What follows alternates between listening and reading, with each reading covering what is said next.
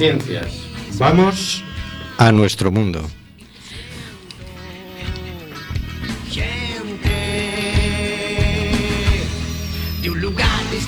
Estamos en CUAC FM en el programa Simplemente Gente, programa sobre la diversidad cultural en Coruña y sobre los derechos de las personas migrantes. Hoy miércoles 5 de julio, día en que damos la bienvenida a nuestras invitadas, Mirela y Belén.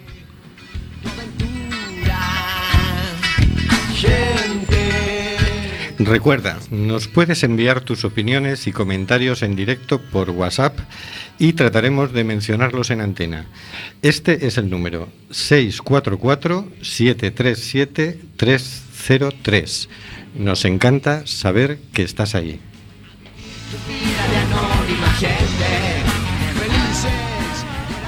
Seguimos denunciando los vuelos de deportación de inmigrantes que realiza Europa por medio de la compañía Air Nostrum y Viajes Barceló.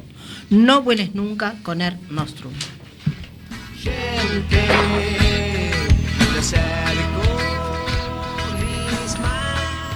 Tenemos en control al mago de las ondas, Carlos Reguera. Hola, Carlos. Hola amigos, vamos con una nueva aventura. Y con él a Luis Santillana. Hola Luis. Hola Kai, muy buenas noches. Y a Edgar Gómez. Hola Edgar. Hola, ¿qué tal? Muy buenas tardes.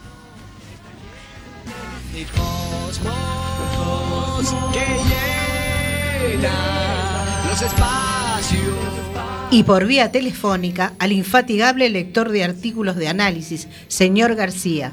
Hola, señor García. Ah, buenas tardes, Hortensia. Me alegro de que, que estés mejor. Y yo me pregunto, ¿y qué tiene de malo que el pueblo catalán se manifieste? ¿Es malo consultar a los amigos, vecinos y demás personas con las que convivimos? Pues habrá que verlo. Y también tenemos al agudo tertuliano, nuestro querido Oscar. Hola, Oscar. Hola, buenas noches, Hortensia, Rubén, eh, Carlos, Luis y eh, ya no me acuerdo del mundo, Edgardo eh, y nuestras invitadas que ya tampoco me acuerdo, uno va mayor. Que estaréis contentos que la ministra Fátima Báñez nos ha dicho que nos van a subir el sueldo, que es momento de subir el sueldo. Ahora eso, no sé yo si lo ha dicho porque ya están negociando los presupuestos del año que viene y hay que hacer amigos. Probablemente sea por lo de los amigos. Y también en el estudio José Couso tenemos a Hortensia Rossi. Hola Hortensia. Hola, buenas noches a todos. A Belén Torrón de Médicos del Mundo. Hola Belén. Hola, buenas noches. A Mirela. Hola Mirela. Hola. Y a Eric Dobaño eh, de Entrenos Digital. Hola Eric. Hola, ¿qué tal? Estamos en el programa Simplemente Gente en Cuac FM, en el 103.4 y nos puedes encontrar en Facebook en Simplemente Gente en Cuac FM. Puedes oírnos también con la aplicación de Cuac desde tu móvil o tablet.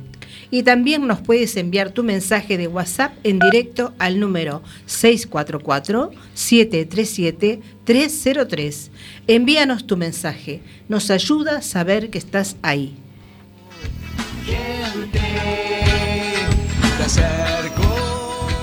Y también en el estudio José Couso, un humilde servidor, Rubén Sánchez, que hará lo que pueda para que fluya este amordazado programa número 161.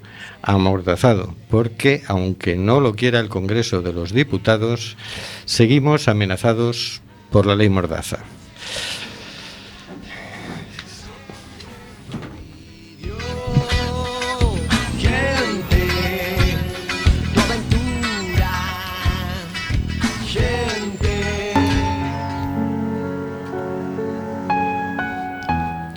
Cositas de la actualidad, por el señor García.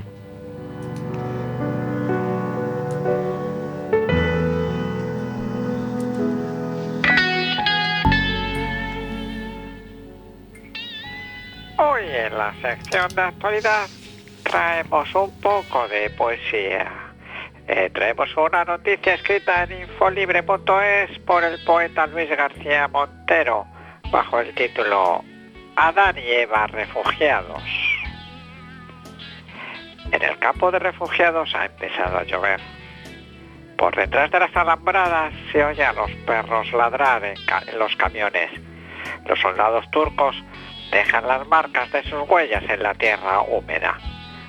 La lluvia que suaviza el calor trae también el barro. Las nubes parecen detenidas. No pueden seguir adelante. No van a llegar a Europa. Se deshacen sobre el campo de refugiados. Más vale no pensar, no decir ayer o mañana, no sentir. Más vale no esperar. En el campo de refugiados ha empezado a llover. Por detrás de las alambradas se oye a los perros ladrar en los camiones. Los soldados turcos dejan las marcas de sus huellas en la tierra húmeda. La lluvia que suaviza el calor trae también el barro. Las nubes parecen detenidas. No pueden seguir adelante. No van a llegar a Europa. Se deshacen sobre el campo de refugiados. Más vale no pensar. No decir ayer o mañana. No sentir. Más vale no esperar. Las leyes se han quedado sin idioma. Las letras no pueden componer un argumento.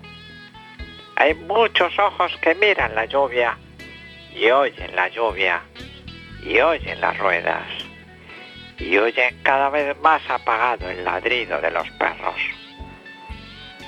Los ojos de la niña huérfana que perdió a su madre en el mar huían de la violencia de la guerra, pero sufrieron las condiciones de un viaje asesino y de unas leyes con espinas.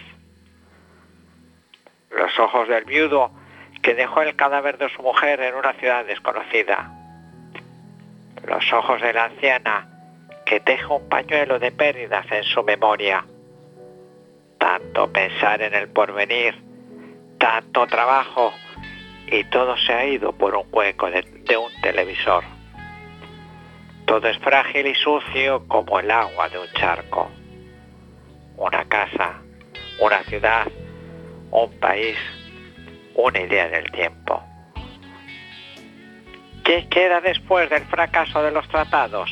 Después del óxido de las razones. ¿Quién escribe? ¿Quién edifica algo que no vaya a desaparecer en las uñas del mono? De pronto sale una pareja y se pone a caminar a través de la lluvia y de la noche en el campo de refugiados. Los dos se paran en la plaza que conforman las tiendas. Se miran a los ojos y empiezan a desnudarse. Merece la pena buscar el desnudo, recordar el cuerpo que somos. Ella se quita el impermeable, la camisa, la falda, la ropa interior. Siente que el cielo se rompe sobre sus hombros. Él se quita la chaqueta, los pantalones sucios, los zapatos mojados. Siente que la tierra se abre bajo las plantas de sus pies. Ahí están los cuerpos, sus desnudos cruzan los, los siglos, los mares, los documentos, las fronteras, la palabra, civilización, los aniversarios y ese trueno que alarma a los vigilantes y a las víctimas en el campo de refugiados.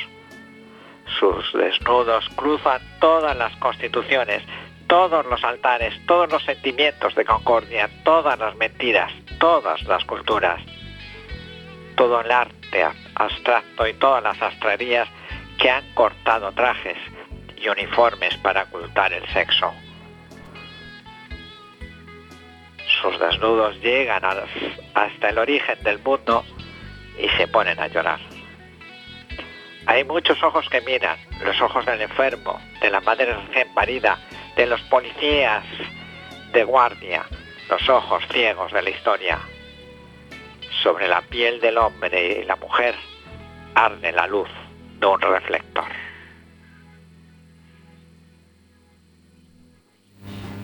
Adán e Eva refugiados. A campa pola paz e o dereito ao refuxio contó con la participación de la cantante Silvia Penide. Vamos a escuchar una de sus canciones que se titula Amo. Adelante audio.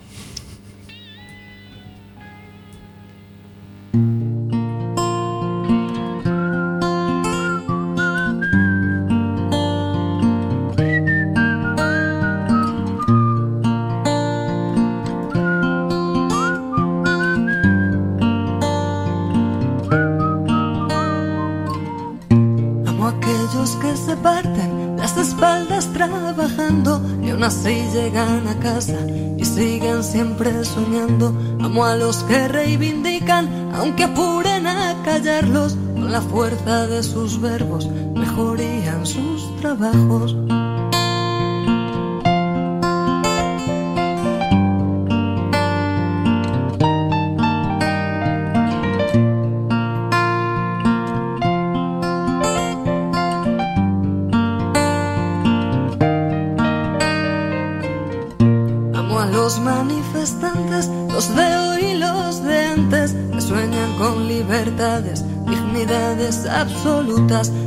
Amo a los que dan su arte por las calles recibiendo las monedas de quien pasa y se para solo un momento. A los niños que se duermen con nadita en sus barrigas, a las madres que por ellos darían hasta la vida, a los que guardan adentro el alma dulce de un payaso, a los que abren sin dudarlo a cualquier raza sus brazos.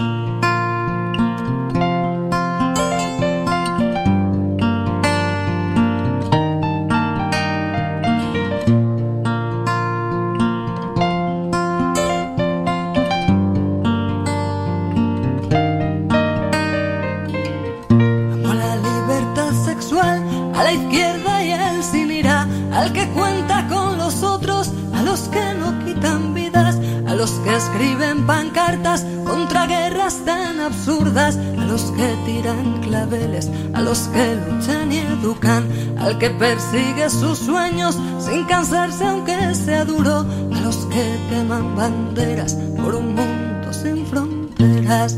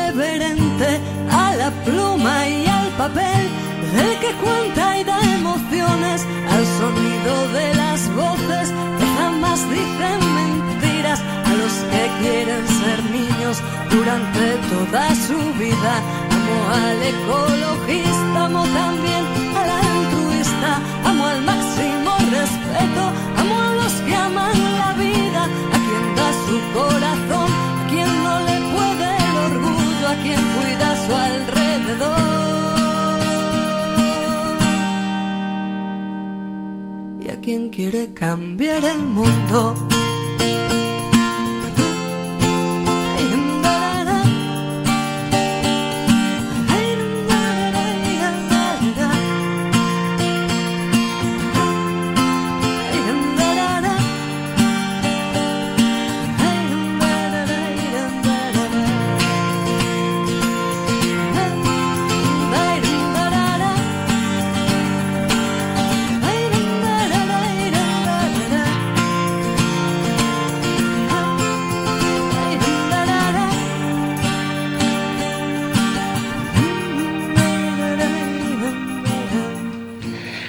de Silvia Penide. Nos empieza a llegar ya la avalancha de mensajes por WhatsApp.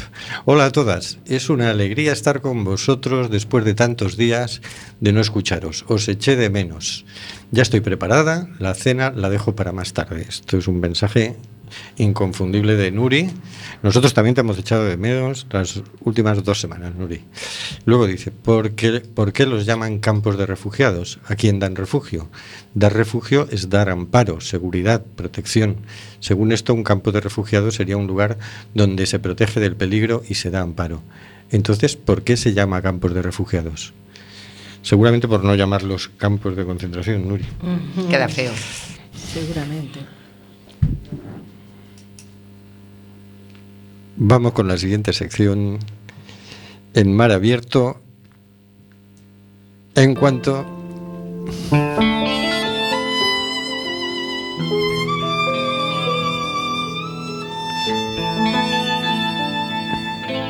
en mar abierto por Hortensia Rossi.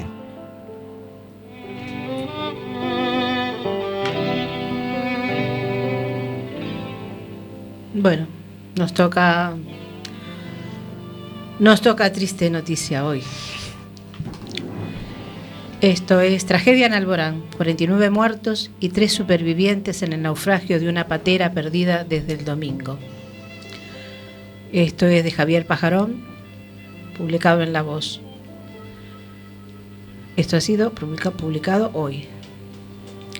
El mar de Alborán se ha convertido en una tumba para miles de africanos embarcados en un viaje desesperado por alcanzar las costas europeas.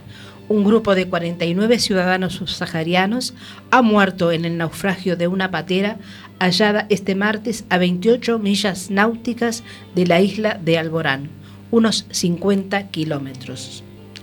Los inmigrantes, muchos provenientes de dictaduras africanas y países en guerra contra el sidaísmo, se ahogaron durante una tra- travesía angustiosa iniciada el pasado domingo en una playa cercana a Alucemas. Cooperantes en el norte de Marruecos, en contacto con familiares y allegados, alertaron a las autoridades de la ausencia de noticias.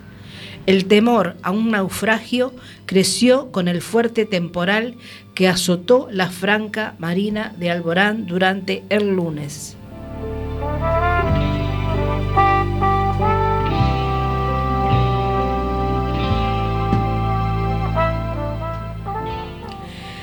Personal de Salvamento Marítimo, la Guardia Civil, la Agencia Europea de la Guardia de Fronteras y Costas, Frontex, y el Ejército del Aire peinaron durante dos días una amplia franja marina desde el estrecho de Gibraltar hasta las costas de Cabo de Gata. El esfuerzo sin descanso ha permitido salvar tres vidas.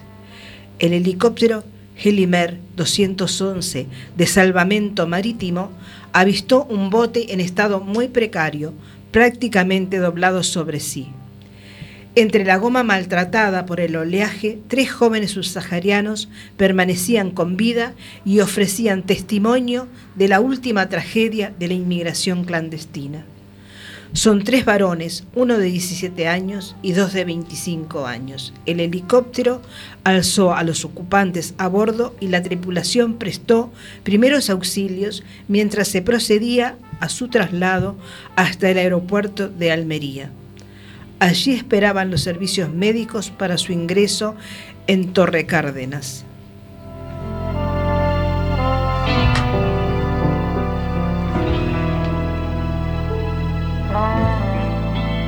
Desaparecidos. Según los primeros datos sobre el suceso, los desaparecidos cayeron poco a poco al mar por las acometidas del oleaje y el mal estado de la embarcación. Todos los fallecidos son varones y no hay niños entre ellos, según las informaciones en manos de salvamento marítimo. La búsqueda luchó contra el tiempo y contra la inmensidad de la franja marina. Informaciones confusas sobre el punto de partida, una horquilla de 40 kilómetros de costa marroquí, orientó el rastreo hacia el oeste, Granada, Málaga y Cádiz.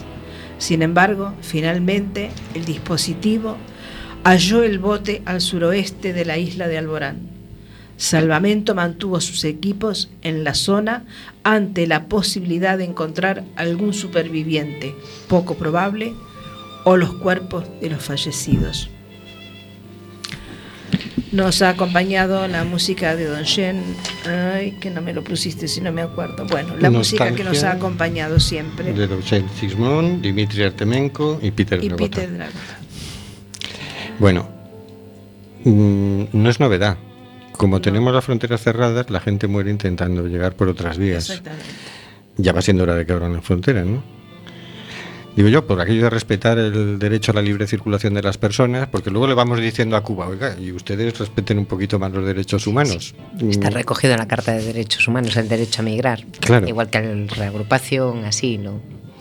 Pero no sé por qué Europa se cree con derecho a hablar de derechos humanos y no, y no respetarlos, ¿no? Cueste los muertos que cueste. Si me permitís, solo voy a dar una frase, porque andamos cortos hoy, del poema que, que leyó el señor García. García. Eh, las leyes se han quedado sin idioma. Fue la frase que, que me quedó porque sabía lo que, lo que iba a leer más adelante. Las leyes, las leyes que hacen los hombres para que otros hombres mueran. Y hablando de leyes que hacen los hombres y que hacen que, que otros hombres mueran, vamos a escuchar un audio de una campaña que hace cuatro años puso en marcha Médicos del Mundo. mis conocimientos en medicina a trabajar por la salud de los españoles y extranjeros con papeles. Juro que dejaré en un segundo plano mi ética y mi moral en épocas de crisis financiera. Juro que no interpondré los derechos humanos a las medidas de ahorro o maximización de beneficios. Juro que no utilizaré instalaciones del Estado para diagnosticar a inmigrantes irregulares. Juro que no negaré asistencia sanitaria a nadie, salvo que no tenga NIE ni DNI. Juro que no recetaré medicamentos contra el SIDA a quien no aporte a la seguridad social. Pero sobre todo juramos que todo lo que dijimos antes no lo cumpliremos nunca. La reforma sanitaria pretende que dejemos sin atención sanitaria a las personas sin papeles, pero la salud es un derecho universal. Por eso hemos jurado atender sin discriminar y lo vamos a seguir haciendo. Porque curar no solo es nuestra obligación, sino también nuestro derecho. Apoya la objeción del personal sanitario. Firma en www.derechoacurar.org. Médicos del Mundo. Nos llega otro mensaje por Facebook de María Víctor Mota, escutando moito bom. María Víctor nos está escuchando desde Oporto. O sea que tenemos una audiencia muy internacional. Nos escuchan desde Cataluña, desde Portugal. Está- esto es mundial. Desde Uruguay. Bueno, tenemos con nosotros a Mirela. Hola Mirela, ¿cómo Hola. estás? Yo te, te veo y aparte de la envidia que me da ver una persona tan joven, sonriente, tan guapa, Gracias. digo, ¿de dónde vienes? De Rumanía. De Rumanía. ¿Cuánto tiempo hace que llegaste por aquí? Hace 10 años. Hace 10 años ya. Sí. O sea que ya eres más gallega que nada, ¿no? ¿Tú te has encontrado con problemas de atención sanitaria, de que quieres ir al médico y no, no te atienden? Sí, mucho. Mucho. Sí. Cuéntanos, tú vas y vas al médico, ¿qué te dicen? ¿Quién te atiende? ¿Qué- Bueno, que no me pueden atender porque no tengo tarjeta sanitaria. Esto te lo decían ya Solo me atendían en urgencias. en urgencias. Sí. Siete kilómetros de- del sitio donde ella residía, el hospital de urgencias. O sea que te tenías que desplazar 7 kilómetros para que te pudieran atender. Sí. ¿Esto te pasaba ya antes siendo menor de edad? Sí. ¿Alguna vez te han denegado la atención siendo menor de edad? Sí. Vale. Esto es ilegal.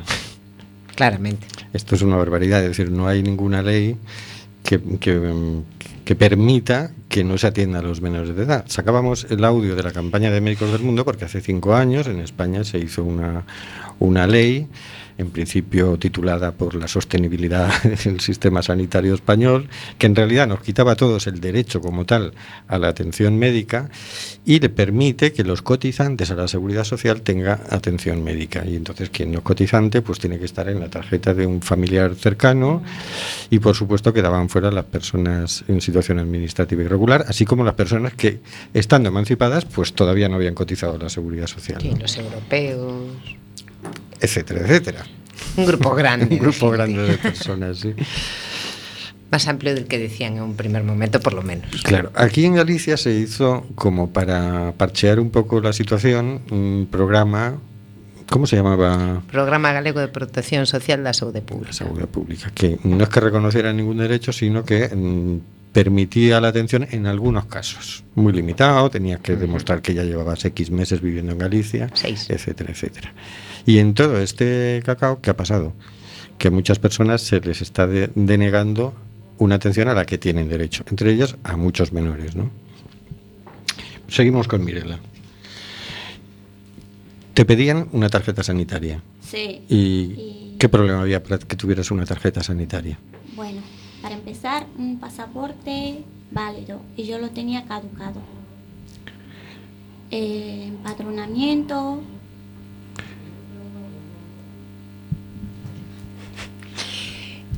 Documento identificativo era lo que tenías. Tenías un documento identificativo de caducado. Rumanía, pero estaba caducado, no tenías pasaporte. vale. Y no te podías empadronar porque no tenías ningún documento válido y en vigor. Con lo cual no podías entrar.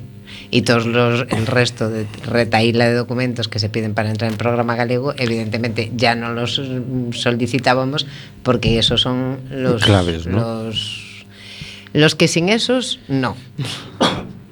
Y para conseguir renovar, por ejemplo, ese documento de identidad, ¿qué tenías que hacer? Lo primero, conseguir dinero y no lo había de dónde. O sea que al final te encontrabas con que no tenías atención médica porque no tenías dinero. Bueno, porque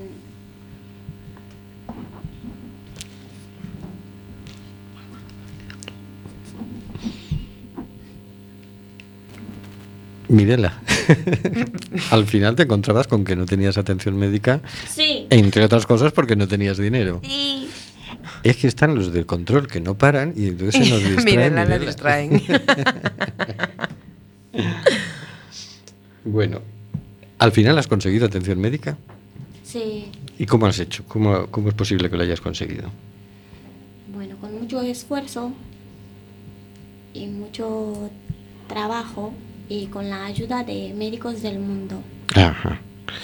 Porque yo te veo que estás en una silla de ruedas. Me imagino que parte de la atención médica que, que pedías tenía que ver con eso.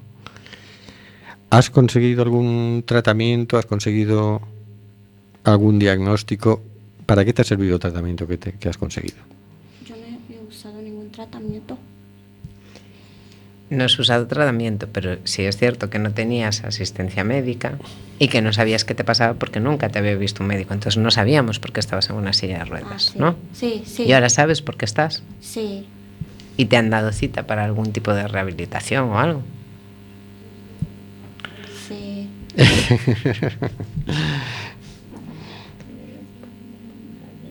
Mm. vale, mira. Bien, entiendo que has avanzado, que has conseguido ya cierto reconocimiento o estás en, consiguiéndolo, ¿no? Mm, Uno de los problemas de ese programa mm, gallego es que cada año tienes que renovarlo, ¿cierto? Sí. ¿Eso te supone dificultad alguna?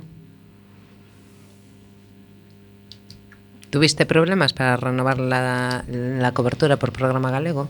Sí. ¿Qué, qué hiciste? Yo presenté unos papeles, bueno, que me explicaron qué papeles tenía que llevar para renovar la tarjeta sanitaria y los presenté. Y no sé qué problema tuvieron, que me dijeron que no presenté ningún papel. Pero sí que lo hice, porque me acuerdo de eso. Y, y para justificar el, el que sí habías presentado esos papeles o completar la información que te pedían, ¿qué- ¿hiciste más cosas? ¿Fuiste a más sitios e intentaste encontrar una solución al problema? No, ¿No fuiste a citas con la trabajadora social? Primero con una, acompañada de una voluntaria de Médicos del Mundo. sí,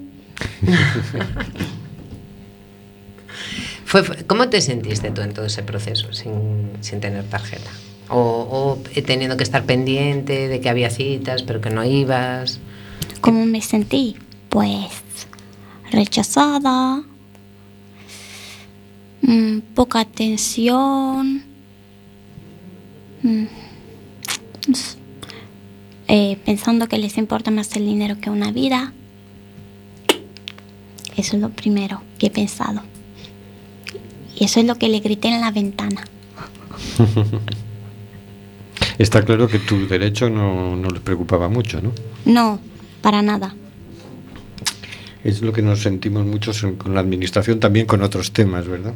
Bueno, sobre todo porque lo de Mirela ni siquiera llega a derecho, es programa galego, no es derecho a la salud, no es derecho universal a la salud.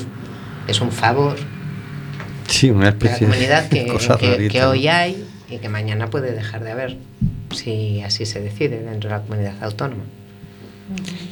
¿Actualmente estás participando en algún grupo?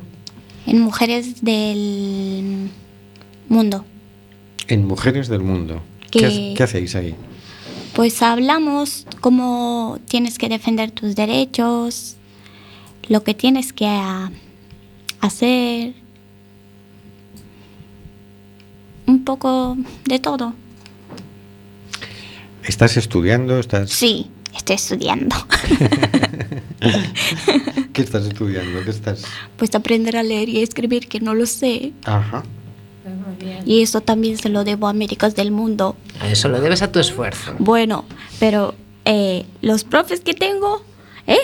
Son em, voluntarios de Médicos del Mundo. Ajá.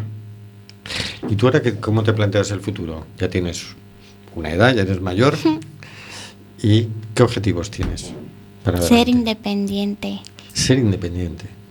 ¿Y para eso cómo lo vas a hacer? Pues luchando mucho por mis derechos. Muy bien, muchas gracias, Mirela. A usted. Vamos a pasar con Belén Torrón de Médicos del Mundo. Belén, a mí me suena las orejas ya de que algo pasa con la Delegación Territorial de Tramitación de Tarjetas Sanitarias de la provincia de La Coruña. ¿Qué pasa? Bueno, yo tampoco podría decir concretamente qué ocurre porque no trabajo allí. Lo que nos encontramos es que la legislación dice unas cosas, a nosotros nos llegan casos mm, de la zona de Coruña y encontramos muchas más dificultades en solucionar casos eh, de la zona de Coruña que de la zona de, de Pontevedra. También, también es cierto que de- hemos encontrado bastantes resistencias en, la zona de Lugo. ¿Y en Orense?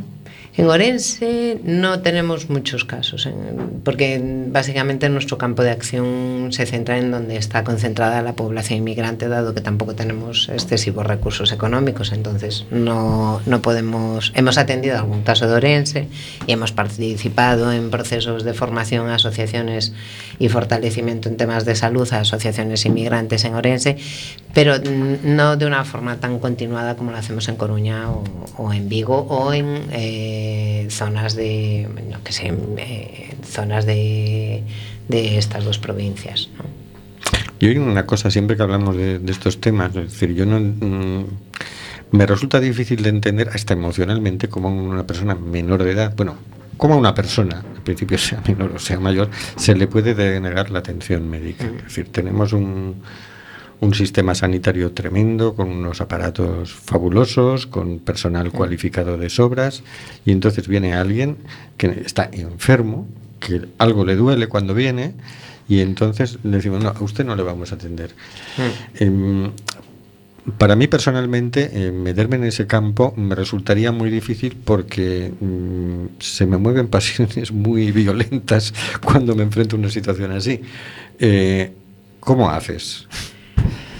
Bueno, eh, a ver, yo te puedo dar la versión que yo veo y te puedo dar la versión que tiene el, el Serga sobre, sobre esta situación. Ellos dicen que la orden es atender siempre y el código deontológico lo que dice es que la atención es obligatoria siempre.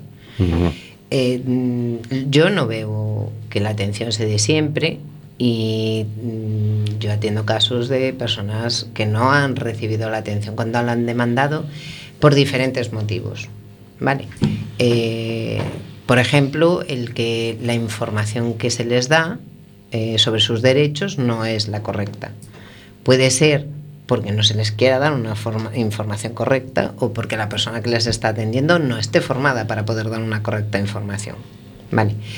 Eh, después, por ejemplo, algo que suele ocurrir en urgencias es que ya tienes dificultad para poder ingresar en el servicio porque se hace una, una valoración eh, en, en administración sobre si lo que tú tienes es una urgencia médica o no. De hecho, a mí me ha pasado acompañando no hace ni dos semanas a un, a un señor que tenía diagnosticada una enfermedad muy grave. Eh, que nos mandaban al PAC y cuando le pregunté por qué razón nos, nos mandaban al PAC nos comentaba que, que desde el servicio se había decidido que todas las personas que no tuvieran una cobertura médica, una tarjeta sanitaria, iban a ser derivadas al PAC.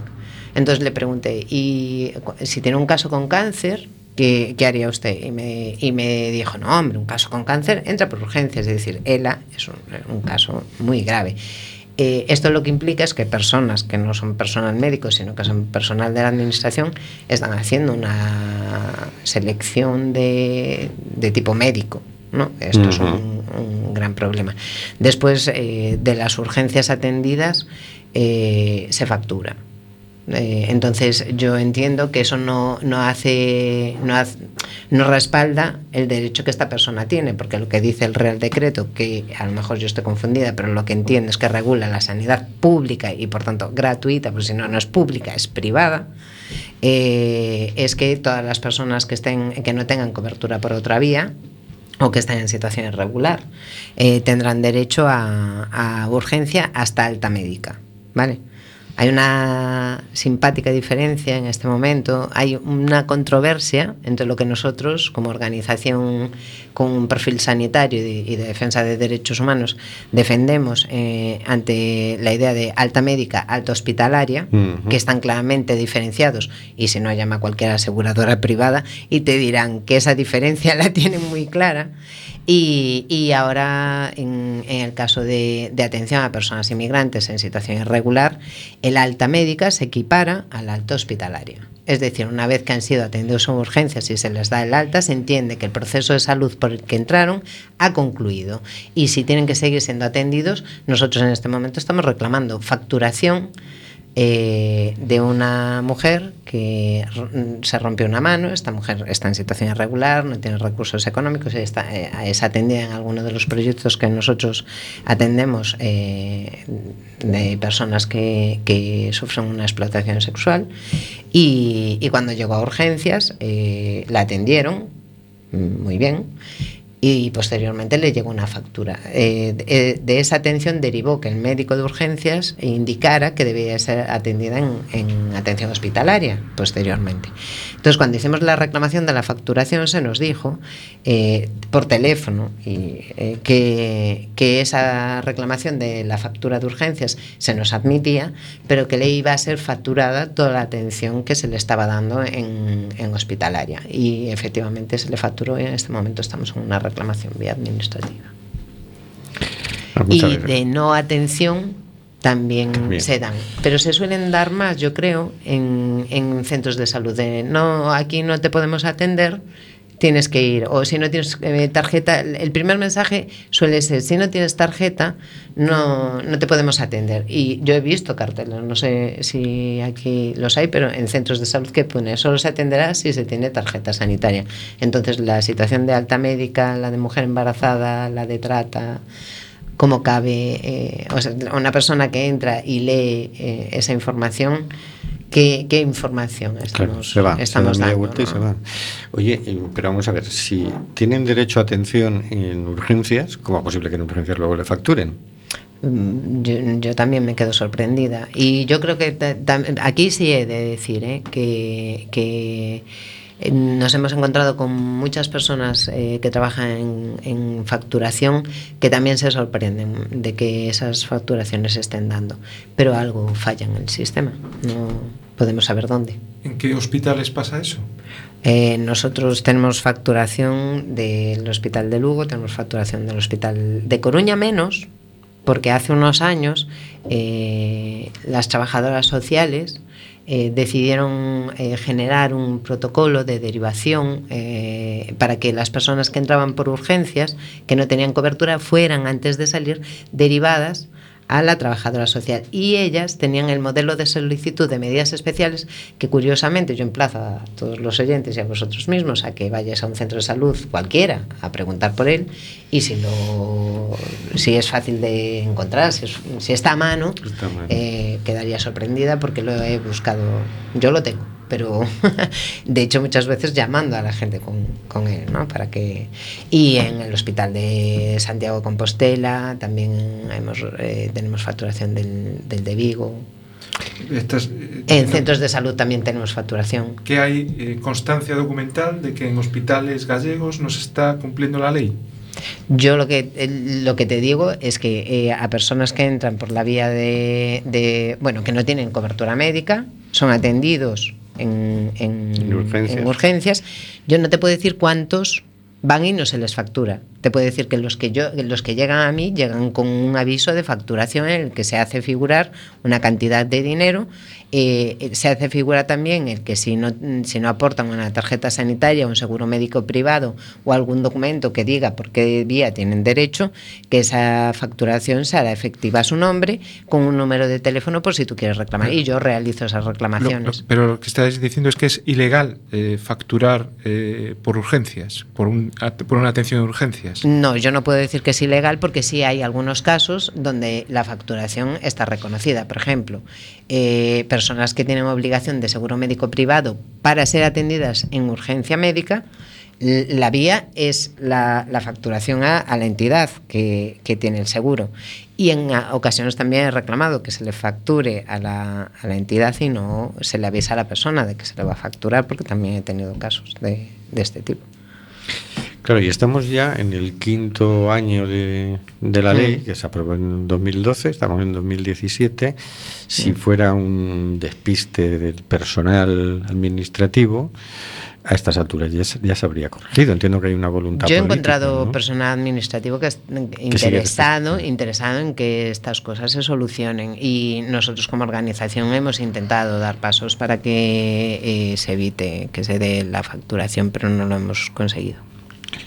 Claro, la pregunta es eh, si hay personal incluso interesado Lo en que, esto lo que sí es cierto es que siempre que reclamamos se nos responde positivamente a la reclamación, Ya. con lo cual hace ver que la facturación que se dio no era no era Claro. procedente, ¿no? Y no sería más fácil que directamente la Junta diera instrucciones de que, oye, no se facture en estos casos. Evidentemente que sería mucho más fácil y además yo creo que permitiría el, el que no se cometieran errores que si bien mm, no digo que, sea la intención de los directivos del Sergas, sí se acaban cometiendo, como eh, eh, yo acompañando un caso de una persona con, esquizofrenia en un brote psicótico amenazando a hermanos y familia eh, y yo fui con la madre ya había ido la madre varias veces con él, le habían dicho que no lo podían atender porque no tenía cobertura médica. Y cuando fui yo, la, la médica me volvió a decir que no lo podía atender porque no tenía cobertura. de- Es decir, eh, de la parte administrativa se encarga el administrativo y de la parte de atención sanitaria se encarga. eh, Atender es obligatorio porque es de código deontológico. Atender es obligatorio.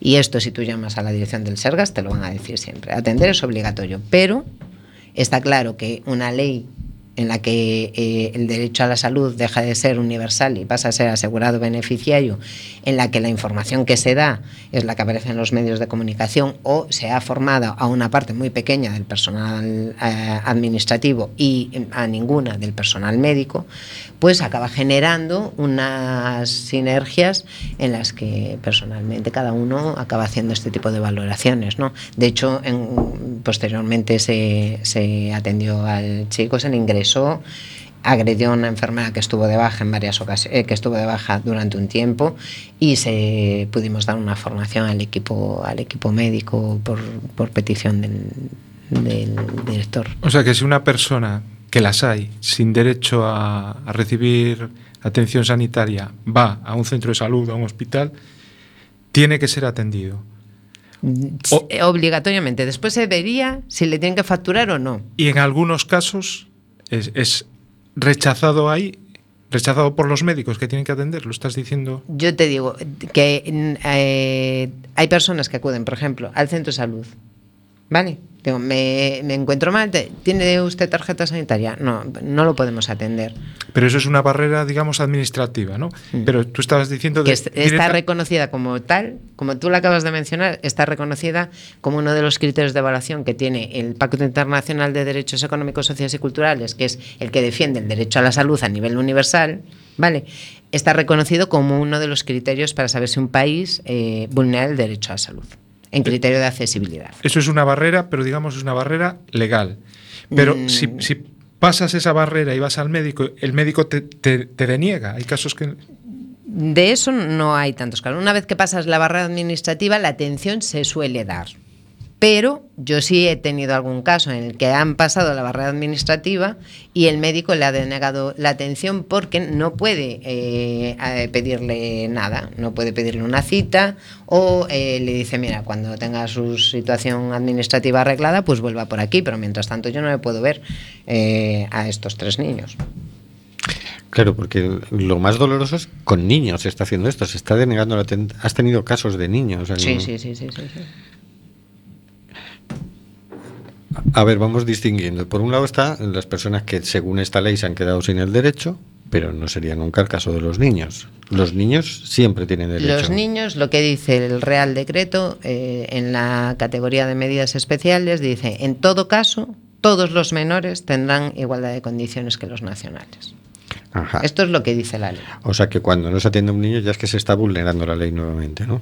Nosotros entendemos que eso va directamente en contra, evidentemente, en contra de la normativa internacional que protege con especial ahínco a los menores, pero que evidentemente eh, también va en contra del Real Decreto que reconoce eh, el, el acceso de todos los menores a los, a los servicios.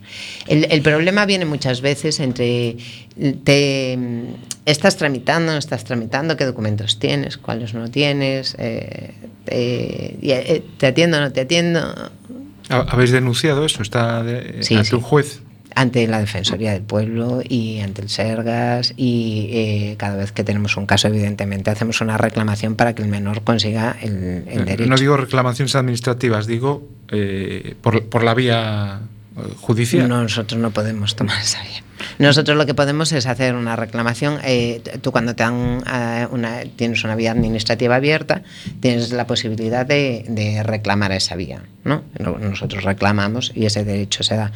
En, en los casos de menores es muy raro el caso que haya que llegar a un recurso de alzada, porque una vez que sí de- denuncias que se está dando esa situación, eh, sí, sí se generan mecanismos, o lo generamos nosotros, pues le busco la documentación que tiene que aportar, o lo acompañamos, o mediamos, o hacemos las tareas que creemos, que consideramos que son oportunas para que esa situación se dé, hacemos seguimiento del caso y hasta que el caso está resuelto y metido en la cobertura, no cejamos en nuestra intención.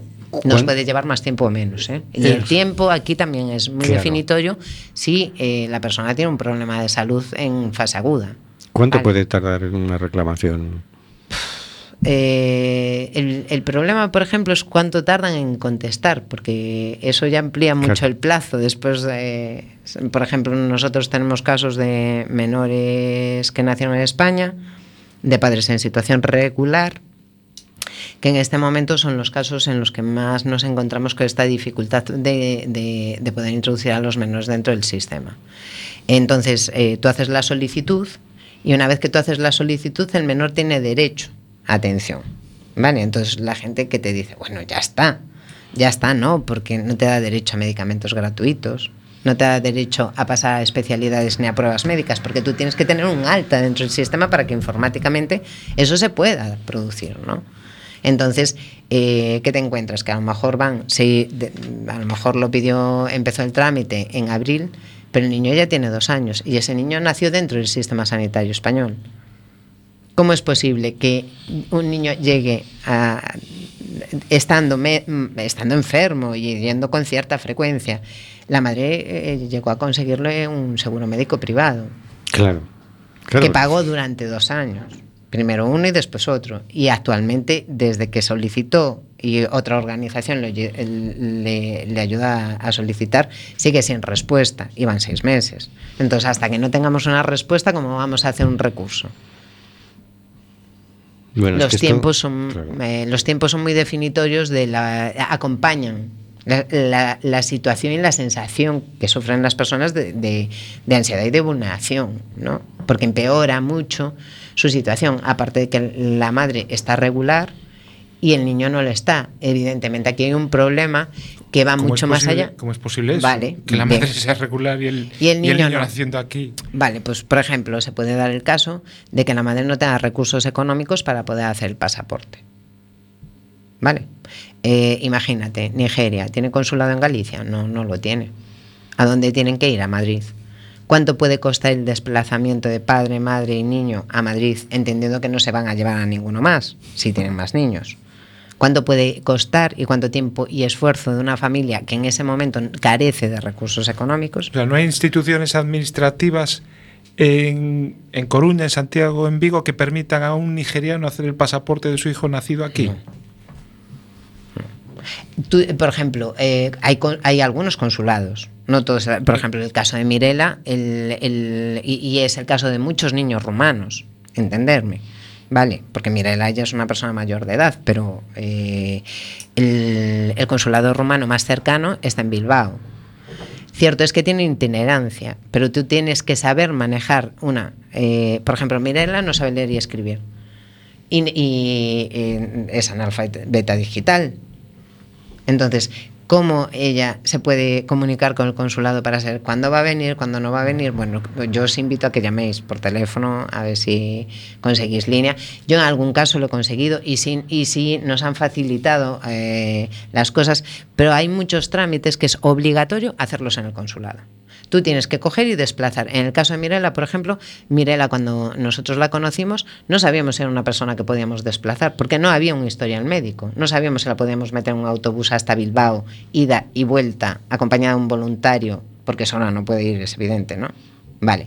Eh, y, y probablemente tuvieran que pernoctar allí solo esas dos personas hicimos, eh, evidentemente, os, puedo asegurar que mire todas las vías, los billetes, eh, el dinero, las tasas. Hacer el trámite allí nos costaba alrededor de los 400 euros. Mm, Yo no sé si vosotros tenéis esa cantidad para poder hacerlo, pero bueno, no es una cantidad que a personas que estén en una situación de exclusión, que también quiero decir, es, la, eh, es el, el- el perfil de personas que nosotros atendemos. Lo que hace todavía más grave el tema, porque eh, al final es una cuestión de pobres y ricos. El que tiene dinero lo consigue, el que no tiene dinero no lo consigue, porque no puede acceder a, esos recursos. Pues lo que me preguntaba sobre cómo es posible que un menor tenga, no tenga cobertura y una madre sí, es tan simple como que si no le puedes hacer el pasaporte, no lo puedes reagrupar. Aparte de que después te van a pedir otros trámites en, tra- en extranjería que tú tienes que cumplir. Y ese trámite, todo ese, ese periodo de tiempo, el menor tiene que estar cubierto, ¿verdad? Porque es un menor en situación irregular y hay una vía para menores en situación, para menores que no están acreditados, eh, que no tienen derecho por otra vía. Y es cobertura de menor hasta los 18 años. Bueno, es, eso Eh. es lo de no acabar nunca. Es, es un tema farragoso. O es un tema farragoso. Si pudiéramos Y derogar... en la tramitación tan complicada también viene implícito el- en la posibilidad de vulnerar. ¿no? Se nos acaba el tiempo. si pudiéramos derogar esa, esa ley, Ya, por favor. Nosotros estamos haciendo a nivel nacional y a nivel internacional todos los pasos que podemos para que el derecho a la salud sea restituida, porque hay muchas personas, muchos europeos, muchas personas que antes tenían cobertura y ahora no la tienen porque su situación económica de precariedad ha cambiado y esto afecta especialmente a los colectivos inmigrantes, porque son los que ocupan los puestos de trabajo más precarios y que nadie quiere y que ahora la población nacional empieza a demandar y estas personas son las que se están quedando fuera del sistema. Entonces eh, es una prioridad la, la derogación del Real Decreto. muy bien. Pues muchas gracias, Belén. Nada, a vosotros por invitarnos siempre. Muchas gracias, Eric. Gracias. Ah, y quería hacer una mención especial. ¿Cómo no? Porque me lo recordasteis cuando pusisteis la entrada, el tema de la objeción de conciencia desde aquí. eh, todo mi agradecimiento y todo el agradecimiento de nuestra organización a todos los profesionales que han hecho objeción de conciencia, que son muchos y participan con nosotros en la atención de personas eh, que no pueden ser atendidas de otra manera, y, y nuestro cariño para, para la GANFEC que es la Asociación de Médicos de Familia que, que, que eh, altruistamente nos, nos, facilitan atención médica y, y en muchos casos a, atención emocional a estas personas, así como otras asociaciones que también nos dan su apoyo. Belén Torrón, Médicos del Mundo. Vamos con la agenda. Hortensia, ¿qué tenemos esta semana? Pues esto tenemos algo pues muy bonito. Concentración estatal de manteros. Viernes 7 de julio a la hora 11 frente al Ayuntamiento de Madrid y a las 12 frente al Congreso de los Diputados. Concentración de manteros. Exactamente. Muy bien. Y el martes 11 a las 8 de la tarde tenemos en la Asociación Cultural Alexandre Bóveda la presentación del libro Ser Modú Modú ¿Lo digo bien, eh, Eric? ¿Modú Modú? Modú Modú es el genérico eh, con el que se conoce a los inmigrantes, eh, espero decirlo bien, inmigrantes africanos en, en el entorno europeo. Está firmado por Cheikh Fayet, que es el autor de un blog que se llama Senegalego. Senegaliza. Senegaliza, senegaliza.wordpress.com. Lleva años contándonos historias de, de, un inmigrante senegalés en Galicia y además tiene la, la virtud de contárnoslas en gallego. Él dice que es senegalego, una vez lo tuvimos aquí y nos decía que él es senegalego. Sí, sí, sí, él está haciendo un gran esfuerzo es un vendedor ambulante, primero para escribirlo y después para escribirlo en gallego. Pero es cierto que él había hecho estudios de, de portugués en, en Dakar, en los, en los, años, en el periodo universitario, entonces algo comprende.